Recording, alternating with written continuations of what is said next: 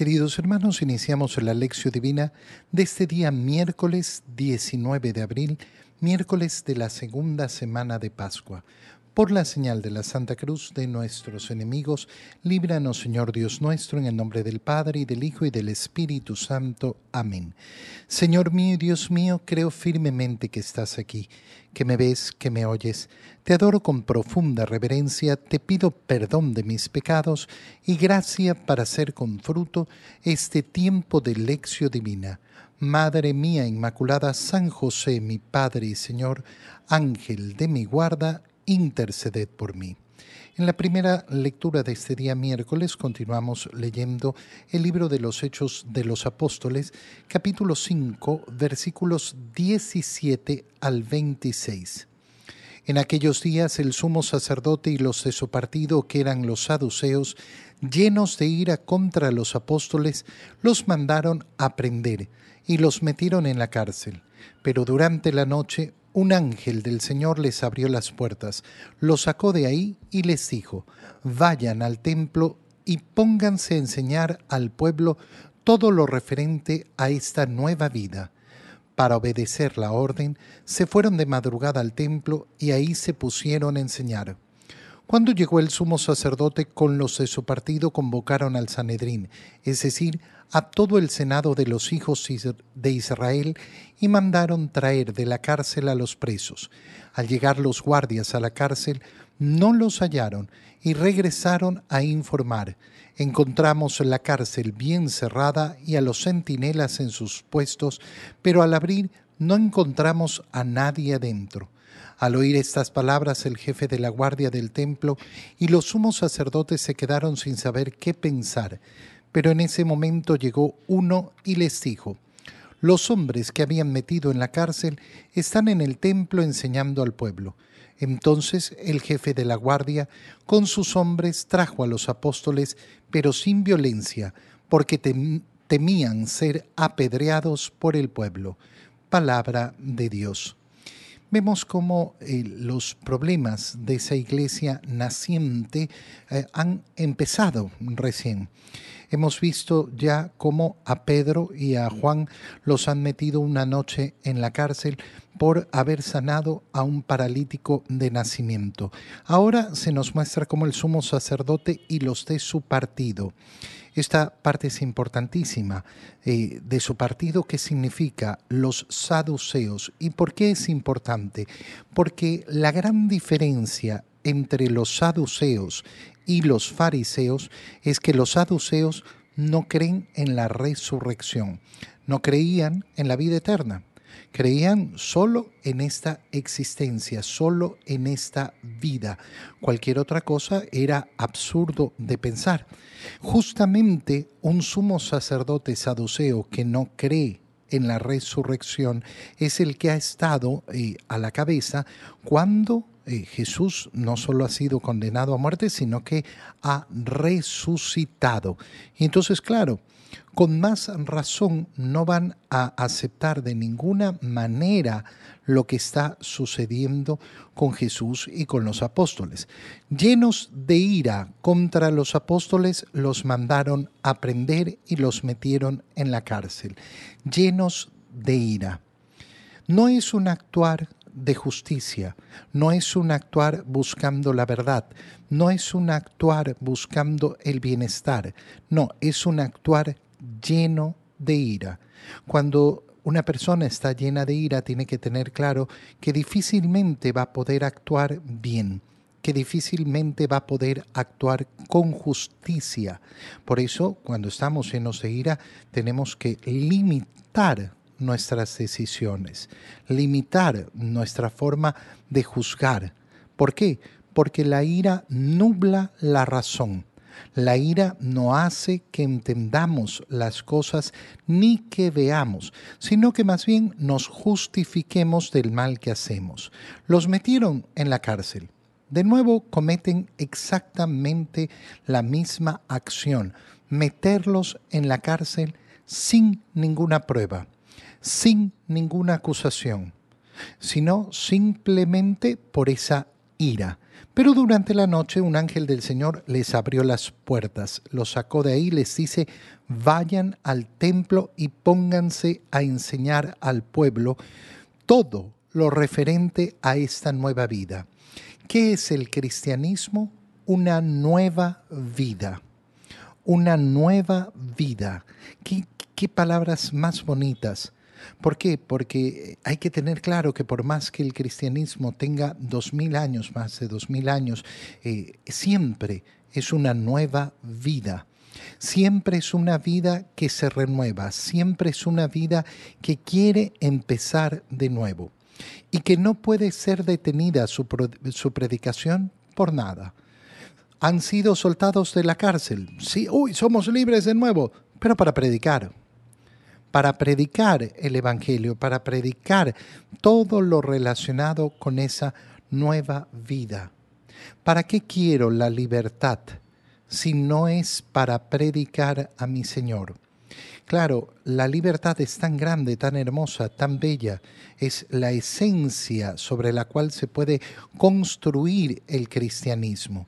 Pero una libertad que rechaza a Dios, una libertad que niega el poder predicar al Señor es una libertad inservible. Y eso es lo que sucede muchísimo en nuestra sociedad, donde se habla de la libertad, pero la libertad para cualquier cosa, menos para predicar el Evangelio. Para obedecer esa orden se fueron muy de madrugada al templo. Fíjate el detalle. Para poder obedecer, no voy a esperar, no voy a esperar hasta que sea más tarde, hasta despuesito, bueno, mm, eh, total, no. Cumplir la misión del Señor implica cumplirla ya y poner todos los medios necesarios para cumplirla. ¿Y cuál era el medio necesario en este momento? El medio necesario era ir de madrugada. Llega el sumo sacerdote y convoca al Sanedrín que era el Senado de los hijos de Israel. El Sanedrín es ante quien ha comparecido Jesús siendo acusado eh, falsamente, el que ha decidido llevar a Jesús ante Poncio Pilato para pedir que fuera crucificado. Es decir, es el órgano de, de gobierno que tienen los israelitas y está formado por el partido de los saduceos, está formado por el partido de los fariseos y está formado también por otros que tienen otros pensamientos. Al llegar los guardias a la cárcel no hallaron a nadie. Y van a informar, van a informar que la cárcel estaba bien cerrada, los centinelas en sus puestos, que están diciendo, no tenemos idea cómo han salido, porque está vacía la cárcel. Eh, están diciendo de, eh, de otra manera, aquí hay algo misterioso, aquí hay algo milagroso en el modo en que estos hombres han salido de la cárcel. El jefe de la guardia, los somos sacerdotes, se quedaron sin saber qué pensar. ¿Y cómo? ¿Cómo hicieron entonces para salir, eh, salir de, la, eh, de la cárcel? Y llega uno y les dice, los hombres que habían metido en la cárcel están en el templo, enseñando al pueblo. Y entonces los hacen traer de nuevo pero nos dice el libro de los Hechos de los Apóstoles, sin violencia. ¿Y por qué sin violencia? Porque eh, era lo justo traerlos sin violencia, porque ¿por qué voy a aplicar violencia contra hombres que no están haciendo ningún mal? No, porque temían ser apedreados por el pueblo. Es decir, los apóstoles con su predicación se están ganando el aprecio del pueblo. El temor los hace actuar bien. El temor a las repercusiones de sus malas acciones, por lo cual es una acción que no sirve de nada. Cuando yo hago el bien, pero no, no buscando el bien, sino simplemente por el temor de que van a decir de mí, que no sé qué, que no sé cuánto, entonces esa acción no es una acción buena no es una acción que nace de un corazón bueno. En el Evangelio, en el Evangelio continuamos con la lectura del Evangelio de San Juan, capítulo 3, versículos 16 al 21. Tanto amó Dios al mundo que le entregó a su Hijo único, para que todo el que cree en Él no perezca, sino que tenga vida eterna. Porque Dios no envió a su Hijo para condenar al mundo, sino para que el mundo se salvara por Él. El que cree en Él no será condenado, pero el que no cree ya está condenado por no haber creído en el Hijo único de Dios. La causa de la condenación es esta Habiendo venido la luz al mundo, los hombres prefirieron las tinieblas a la luz, porque sus obras eran malas. Todo aquel que hace el mal aborrece la luz y no se acerca a ella, para que sus obras no se descubran. En cambio, el que obra el bien conforme a la verdad se acerca a la luz para que se vea que sus obras están hechas según Dios. Palabra del Señor. Recordemos que lo que estamos leyendo es aquel diálogo entre Jesús y este personaje llamado Nicodemo, magistrado judío, eh, un hombre importante que ha ido a ver de noche a Jesús. Eh, y Jesús le ha comenzado a hablar del bautizo. Y lo último que hemos escuchado el día de ayer que el Señor le, eh, le decía a Nicodemo es cómo les voy a hablar de las cosas celestiales si no entienden las terrenas. Solo aquel que ha bajado del cielo conoce las cosas celestiales y se las puede revelar. Y terminaba diciendo, Así como Moisés levantó la serpiente en el desierto, es decir, así como cuando eran picados, mordidos por las serpientes, eh, Moisés, eh, eh, por orden de Dios, puso una serpiente de bronce en un palo para que aquel que era mordido viera esa serpiente y fuera salvado. Así como Moisés levantó esa serpiente, debe ser levantado el Hijo del Hombre. Es decir, Jesús lo que le está diciendo a Nicodemo, cuando entiendan el sacrificio de la cruz, cuando me vean colgado de la cruz, entonces entenderán. Y continúa esa idea diciendo, tanto amó Dios al mundo que le entregó a su Hijo único. El único que nos puede revelar las cosas celestiales es aquel que ha bajado del cielo, el Hijo de Dios, el Hijo único, el unigénito, y por tanto el único que nos puede compartir la condición que solo le pertenece a Él, la de ser Hijo de Dios. Solo en Cristo y nada más que en Cristo podemos convertirnos en hijos de Dios. Ay, ¿por qué? ¿Por qué otra persona que cree otra cosa no puede ser hijo de Dios si ha sido creado por Dios? Porque creado por Dios significa criatura de Dios, muy amado de Dios. Pero para ser hijo solo lo puedo hacer conformándome en unidad con aquel que es el único hijo. Por eso no somos hijos naturales, somos hijos adoptivos a través del bautismo de Dios, para que todo el que crea en Él no perezca, ¿Para qué ha dado Dios a su Hijo único? Para esto, para que el que crea en Él no perezca, sino que tenga vida eterna. ¿Cuántas eh, veces eh, repito, mm, repito yo de manera cansona tal vez? Esa es la promesa. Esta es la promesa. No es la promesa de Dios no es la promesa de Jesús, una promesa de mundo, de bienestar en el mundo, de tranquilidad en el mundo, de paz en el mundo. No, esta es la promesa. La promesa es que aquel que cree en Él no va a perecer, sino que tendrá vida eterna. Pero entonces no voy a morir. Sí, sí, voy a morir. No perecer significa no pasar a la inexistencia nuestra alma, después de nuestra muerte, sigue viva, esperando la resurrección para gozar efectivamente resucitado con un cuerpo glorioso de la vida eterna. Porque Dios no envió a su Hijo para condenar al mundo, sino para que el mundo se salvara por él. ¿Para qué ha venido el Hijo de Dios al mundo? Para nuestra salvación, no para otra cosa, para nuestra salvación, no para la condena. El que cree en Él no será condenado. Así de sencillo. Pero el que no cree ya está condenado. ¿Por qué? Porque no ha, creído. Porque ha decidido no creer. Perdón. ¿Qué está diciendo el Señor? Algo muy sencillo. ¿De qué depende la salvación o la condenación? De mi decisión. De la decisión de cada uno de nosotros. Cuando se dice Dios condena, no, Dios no condena. Cada uno de nosotros nos condenamos por no aceptar la salvación del Señor. Y no nos podemos a la vez autosalvar, sino que tenemos que aceptar con fe la salvación que nos da el Señor. La causa de la condenación es esta. Habiendo venido la luz al mundo, los hombres prefirieron las tinieblas a la luz.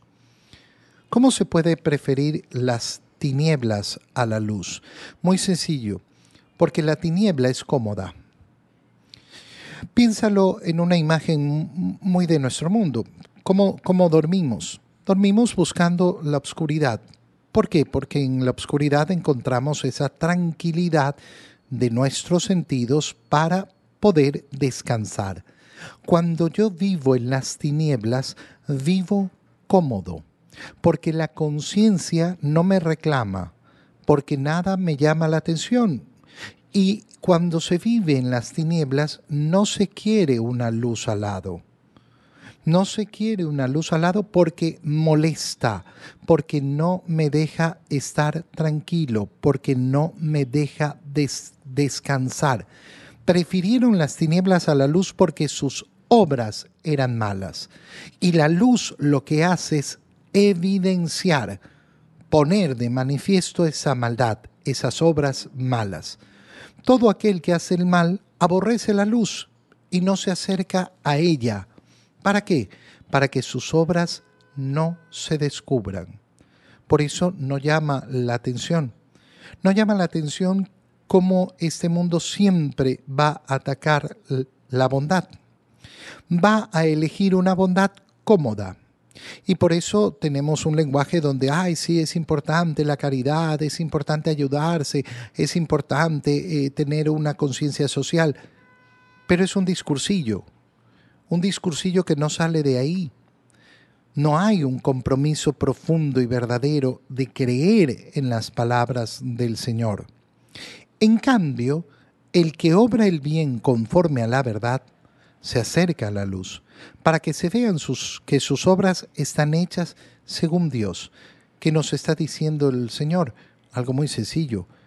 Para vivir verdaderamente en la presencia del Señor, yo siempre voy a querer acercarme más a la luz. Por eso tengo claro que yo no soy consciente de todos mis pecados. Yo no soy consciente, quiero ser más consciente, quiero acercarme más a la luz para poder ver mejor. Qué bonito es tener este deseo en el corazón, el deseo de conocerme más profundamente, no de quedarme simplemente, ay no, pero eh, yo, yo soy buenito, no, no, no, ver en profundidad, ver en profundidad, ver hasta el fondo.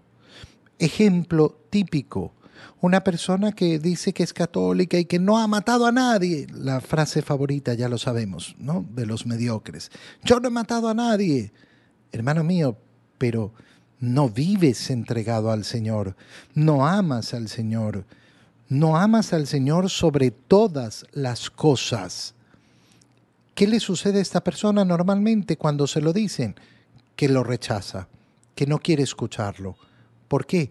porque esa luz implica que vea lo que estoy haciendo mal y que entonces me sienta obligado a cambiar.